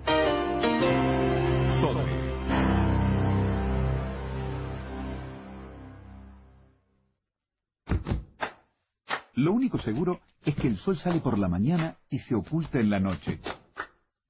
Lo que sucede en el medio es culpa de efecto mariposa. La palabra monstruo viene de algo así como mostrar. Y dice la reseña de este libro, Tratado de Monstruos, Ontología Teratológica. Pareciera como si los conceptos monstruo o dragón estuvieran impregnados de insulsez o fuesen concernientes a un espíritu pueril. Y se refiere a aquellos monstruos, los dragones, las quimeras, los grifos, los portentos, aquellos monstruos legendarios. Lo que dice Santiesteban, en otras palabras, por supuesto, mucho más eruditas que las mías, es que ha habido un desgaste de estos términos, incluso de los temas, y que los monstruos han sido, con el correr de la historia, otras cosas. Déjame leerte lo que dice Santisteban porque me parece interesante ya que lo mencionaste, eh, que es nuestro próximo entrevistado, ya lo presentás tú enseguida. Dice, monstruo significa mostrar, es una manera de evidenciar algo. Es mostrar en superlativo para que no olvidemos algún conocimiento tan fácilmente. En la medida en que el monstruo impresione, en ese grado quedará la impronta en la memoria de aquello mostrado. Porque lo que se enseña de manera que exalte tiene menos posibilidades de que se olvide. Me parece clarísimo y realmente determinante en esta investigación. ¿no? Tratado de Monstruos, Ontología Teratológica es el título del libro de Héctor Santiesteban Oliva, que nació en México en el año 65, es licenciado en lengua, en lengua y literatura hispánicas por la Facultad de Filosofía y Letras de la Universidad Autónoma de México, obtuvo la maestría en literatura hispanoamericana por la misma universidad, es doctor en filología hispánica por la Universidad de Salamanca, eh, entre otras muchas cosas que podemos decir de su currículum y que no da el tiempo para decir ahora, pero son muchísimas. Héctor, bienvenido a Efecto Mariposa esta tarde. Gracias por estar con nosotros. ¿eh? Muchas gracias, Alberto. Eh, Héctor, eh, bueno, lo, lo que decía, ¿no? El impacto que produce el monstruo en nosotros, y tú decís más adelante, el monstruo tiene un papel mnemotécnico. Sí, sí, efectivamente. Eh, llama, llama la atención poderosamente y esto lo sabía la gente que esculpía piedras, ¿no? En el medievo. Y entonces, eh, pues nos encontramos con estos monstruos que en la entrada, por ejemplo, de un... De un templo. Las gárgolas. Sí, eh, está también protegiéndolo, ¿no? Porque uno eh, voltea, ve el monstruo y quiera uno que no, eh, tiene una forma que lo impresiona a uno. Finalmente, esto es el monstruo, porque diferentes, todos los seres son diferentes, pero el monstruo es eh, aquel eh, ser fabuloso y terrorífico. Siempre debe de tener algo terrorífico. Por ahí podemos empezar, Héctor, a ver eh, lo, que, lo que significa, lo que simboliza, tú ya has, tomado alguna definición, y lo que implica en la cosmovisión de las distintas culturas y las distintas sociedades, el rol que cumple esta figura del monstruo. Sí, es, es algo interesantísimo porque eh, ahora que dices de las cosmovisiones, en todas, en todas las cosmovisiones encontramos monstruos. ¿Por qué? Porque el hombre tal parece como que tuviera un gen recesivo, ¿verdad? Como una, una semillita con el concepto de monstruo. No importa si vive en el Amazonas o perdido en los desiertos de África o, o, en las eh, inhóspitas tierras frías de Groenlandia. para, para él siempre hay un monstruo, es algo que le teme. ¿Por qué? Eso es lo que me, lo que me fascinó siempre. el, eh, ¿Por qué hay dragones tanto en China como en Escandinavia y como en México? En todos lados hay, hay dragones. ¿Y a qué conclusión llegaste con tus investigaciones? Pues, eh, mira, básicamente nosotros los que estudiamos eh, ciencias sociales, humanidades, etcétera, estamos acostumbrados a ver la transmisión cultural. Todo fenómeno es una transmisión cultural, ¿no? Eh, las leyes que del Imperio Romano pues las vamos eh, eh, eh, traduciendo, las vamos transmitiendo a partir de textos y, y vemos un poco la, el, el, peregrinar de estas leyes. Sin embargo, hay, un, hay unos ciertos fenómenos que son como connaturales al hombre. En, dentro de estos fenómenos, podríamos decir, hay culto a los muertos en todas las culturas, eh, eh, hay una idea de inframundo, hay una cosmovisión, una idea de, de, inicio y fin cósmico, y hay una idea de, monstruo, curiosamente, como, como, como que fuera un, em, una, le llamo yo, una emergencia independiente, ¿no? ¿Cuándo empiezan estos monstruos legendarios, producto de la imaginación, de la fantasía, de la mitología, eh, a trasladarse la palabra o la acepción de monstruo a esto que estudia la teratología, es decir, a los individuos naturales de una especie que no responden al patrón común, que son criaturas anormales y que tiene que ver con lo embrionario, con las mutaciones, con lo congénito. Claro, es a partir eh, básicamente del siglo XVI, donde empieza a haber ya esta, eh, eh, cada vez una mayor, un mayor estudio de los fenómenos médicos, porque bueno, hay como dos, dos formas de entender ¿no? habría como dos, dos definiciones. Una que sería un animal fabuloso, terrorífico, ¿no? Como un dragón, una id. Y otro, eh, como, como bien señala, eh, este eh, individuo anormal, sea animal, sea, sea humano, que cada determinado número de parte uno, ¿no? muchos muchos partos de este tipo toman nombre de los monstruos míticos. Por ejemplo, cuando un bebé nace con las piernas eh, juntas, se llama sireniforme, porque recordaría aquel monstruo mítico de la, sirena. La sirena, ¿no? Pero entonces se van entremezclando estas dos eh, eh, disciplinas y, bueno, finalmente ya en el siglo XIX y siglo XX ya hay toda una teratología médica, ¿no? Que, que, trata del embrión con informaciones importantes, no, no, no, no son malformaciones pequeñas, sino ya finalmente eh, graves. ¿no?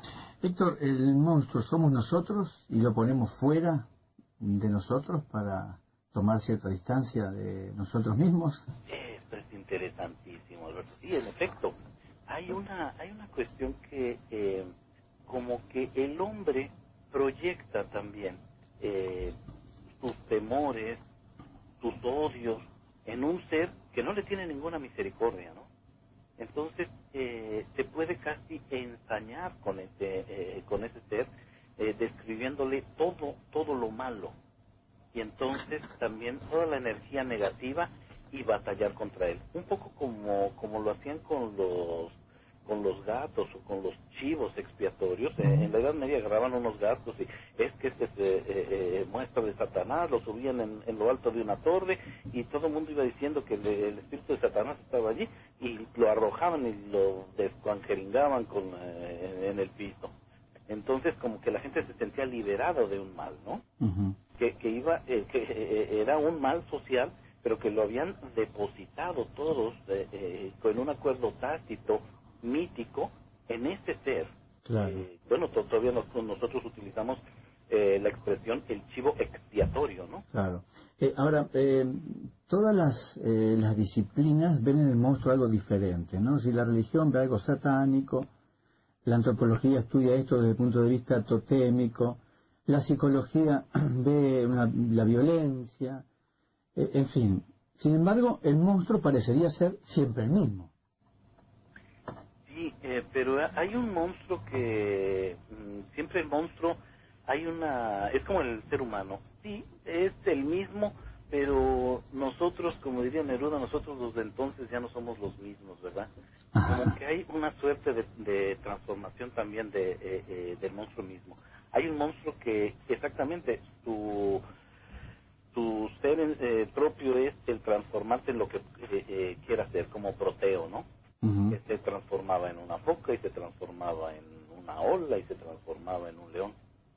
Claro. Es decir, la, la tecnología de hoy eh, ha logrado mostrar en el cine todo tipo de monstruos. El monstruo actualmente es algo prácticamente cotidiano. Por lo tanto, el monstruo de hoy no es lo mismo que el monstruo de ayer. Quiero decir, no asusta tanto. No, no, no, tiene, eh, tienes razón. El, eh, el abuso en la, eh, eh, en la exposición de los monstruos hace que, claro, lo que se hace, lo que se ve, un dragón, por ejemplo, si se le ve todos los días el dragón y está cuidando una casa y nos ladra y nos tirará un poco de, de, de fuego de su boca, etcétera, y si lo vemos todos los días, pues deja de ser un, un, un- un monstruo como para convertirse en un, en un guardián, ¿no? Claro. Entonces, claro, en- entre más cotidiano acaba siendo, va perdiendo esa eficacia de sorpresa, ¿no? Claro. Quiero, quiero volver sobre, sobre el papel y el rol que juegan en esa cosa de, de- bueno, han cambiado de de de estatus, digamos, ¿no? A partir de, de- de la ficción, sobre todo, y de- del vuelo que los creadores le dan a esa imaginología. Pero tú has dicho que, que, digamos, en cuanto al rol que juegan para los seres humanos, ¿no? Este, has dicho que es una manera de darle forma a los miedos reales o ficticios, un recurso para exorcizar las ansiedades, una manera de tener control, una categoría por la que clasificamos el mal, la muerte, lo feo, lo indigno, la mentira, una forma de darle nombre al peligro y a la oscuridad. Es como el contraste, ¿no? Y tratar de entender o de ponernos nosotros como a salvo de todas estas cosas, ¿no? Eso también juega un rol importante en la, en la concepción que tenemos de lo que son los monstruos, los legendarios. Claro, claro. Y además esta ferocidad que va ligada también a la idea de mal, ¿no? Eh, norma- eh, los griegos tenían un concepto, eh, se llamaba calocagatía, que es eh, el concepto de kalos, bello, kai y agatos, bueno. Que lo bello y lo bueno forman como una suerte de triada óntica. Lo que es, eh, decían, lo que es es verdadero, es bello y es bueno. Entonces, hay alguna eh, una contradicción en esto en el monstruo, porque es feo, debe de ser eh, eh, eh, malo, ¿no? E incluso su tendencia es a desaparecer, porque muchos de los monstruos son, son como momentáneos, son solamente eh, admonitorios, ¿no? Como en todas las culturas hay eh, la idea, el, el- esta leyenda del niño que eh, monstruoso, peludo, que, que eh, en el momento del parto ya hablaba y dijo que iba a haber un terremoto o que iba a haber un gran incendio, una, eh, eh, una inundación y acto seguido moría. ¿no? Entonces la gente dice, a ver, este, ¿cuál es la función que tuvo eh, ese muchacho? Es un, es una, eh, un enviado del mal, pero también eh, eh, la idea de, de, que el mal venga al mundo también daba mucho problema a la teología. Entonces decía, no, bueno, es que viene de permitente, ¿no? Dios permite que venga este mal para, para darnos advertencia del porvenir. Héctor, hay un proceso que uno puede advertir hace muchos, hace no muchos años en el cine, en la historieta. normalmente el héroe es el que aniquila al monstruo. Sin embargo, el héroe parece estar contagiándose de lo monstruoso y ha ido mutando. Entonces uno ve, por ejemplo, hoy día un Batman que no es aquel Batman pop de aquella época de los años 70, que es un Batman con algo de malo también, un poco monstruoso al mismo tiempo. Sí, sí, sí. Pero fíjate que no es un fenómeno, un fenómeno moderno. En normalmente el héroe guerrero trata de tener un poco de monstrificación. Por ejemplo, ¿qué, es lo que hace Perseo con la cabeza de la medusa? La pone en su escudo para que le, dé miedo a la gente. De, de hecho, para aprovechar que eh, la cabeza de medusa convertía en piedra a los que la veían. Entonces, este la pone en el escudo para hacer piedra a los demás. Eh, ponen dragones también en los escudos. En la descripción de, de mi tocayo Héctor en la Iliada, este, se, eh, ve que eh, el uso de las crines estas eh, que usaban en los escudos y se pintaban y, total, había una monstrificación de, tal del, del, guerrero que cuando se despide de su hijo, el niño ve a su papá y llora, era un niño de brazos, ¿no? Entonces, él no ve ahí a su papá, sino ve ahí básicamente a un extraño, a un monstruo. finalmente uno podría decir que el monstruo casi casi es un espejo. Sí, sí, sí, sí es en el espejo que, eh, eh, como nos veríamos eh, el lado feo que no queremos ver y que siempre decimos que es el primo de un amigo, ¿no? Pero en realidad, en realidad es uno mismo, ¿no? Sí. Héctor, muchísimas gracias por estar con nosotros en Efecto Mariposa y bueno, aclarar un poco estos términos de lo, lo monstruoso, ¿no? ¿Dónde está realmente lo monstruoso? Finalmente parece que está dentro de nosotros. Muchísimas gracias eh, por estar con nosotros. Hasta pronto.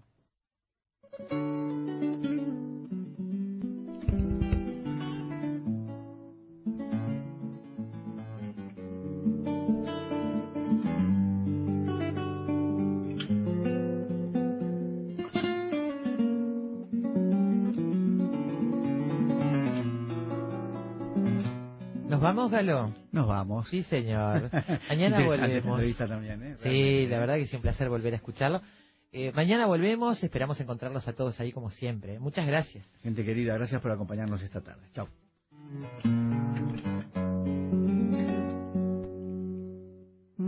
dá pé, não tem pé nem cabeça, não tem ninguém que mereça, não tem coração que esqueça, não tem jeito mesmo, não tem dó no peito, não tem nem talvez ter feito o que você me fez desapareça, cresça e desapareça. Não tem dó no peito, não tem jeito, não tem ninguém que mereça, não tem coração que esqueça, não tem pé, não tem cabeça, não dá pé, não é direito, não foi nada, eu não fiz nada disso e você fez um bicho de sete cabeças. Não dá pé, não tem pé nem cabeça, não tem ninguém que mereça, não tem que não tem pé, não tem cabeça, não pé, não é